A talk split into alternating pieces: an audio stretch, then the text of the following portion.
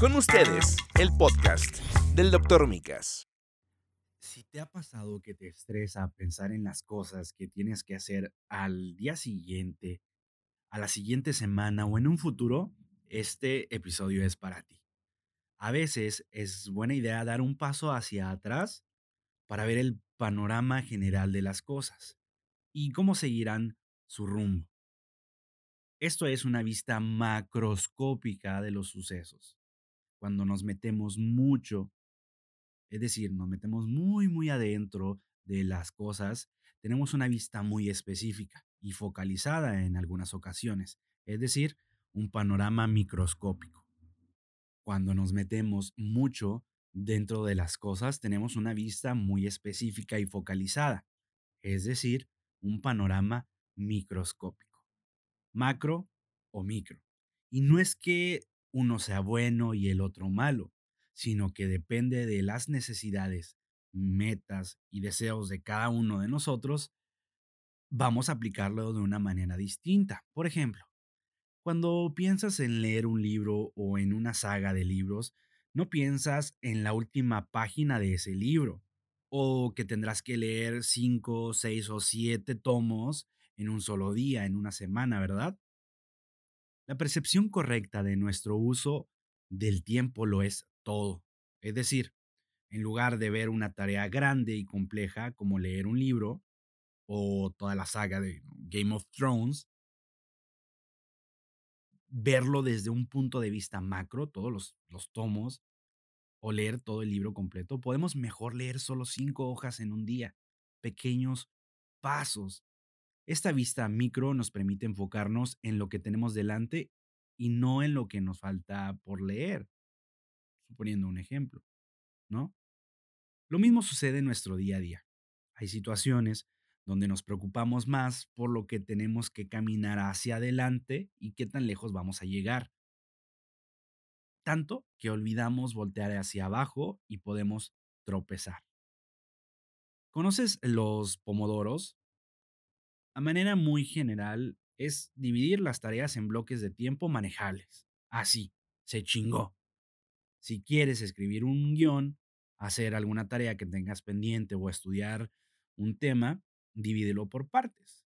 Justo ahora yo estoy usando bloques de trabajo o bloques de pomodoros de 45 minutos y descanso 15 minutos. Así, tengo una hora óptima para trabajar.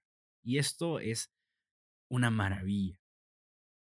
El fijarnos en metas pequeñitas, micrometas, vamos a decirles, es más fácil, que a su vez unidas y en un conjunto forman una macro meta. Pensarlo así es poderoso. Así sentiremos que realmente estamos avanzando y jugaremos con nuestra percepción del tiempo, porque no nos enfocamos en el resultado, sino en la trayectoria. Esto hacen los ganadores, ¿no? Disfrutan del proceso y no en el marcador. Bueno, aunque nosotros los competitivos un poco. A lo que me refiero es que si tú tienes hábitos nocivos en tu salud, digamos, para dormir, no vas a querer cambiar esas costumbres que llevas arrastrando meses atrás de un día para otro. Y aunque lo quieras, te será difícil. Por eso, cuando trato con personas con hábitos malos por ejemplo, a la hora de dormir, recomiendo una serie de pequeños pasos, pequeñas metas que pueden lograr y que al final de unos días crean un hábito saludable, sostenible y sustentable. No dices, si tienes problemas para dormir, pues no los tengas, ¿no? Y acuéstate a la hora que te quieras dormir y hasta que te quedes dormido. No le dices así a la gente. Dices, ¿Qué tal si ajustamos algo en nuestro estilo de vida que estimule el sueño? Por ejemplo, fijarnos un horario en específico para dormir, remover toda la luz y la iluminación de nuestro dormitorio, apagar el celular y hacer pequeños cambios, ¿ves? Pasos pequeñitos. No te enfoques en lo que no tienes o te falta. Mejor, enfócate en lo que sí puedes hacer y manejar. Y aquí otro hack asombroso que quiero compartir contigo y con el que muchas personas se han beneficiado. Aquí te va, ¿listo? Tú eres tu máximo fan. Quiérete Prémiate y apapáchate tú mismo por tus victorias. Siento que las personas pierden la motivación o se sienten desanimadas cuando alguien no valora su esfuerzo, cuando hacen algo con amor y compasión y siquiera es reconocido. Y ojo aquí, ojo aquí. No digo que hagas las cosas por esperar valoración externa o porque quieras que los demás te volteen a ver por aprobación. No se trata de eso. Se trata de que tengas pequeños motivadores o detonantes en tus logros. Este tipo de premiación te va a condicionar a que busques más victorias. ¿Sabes?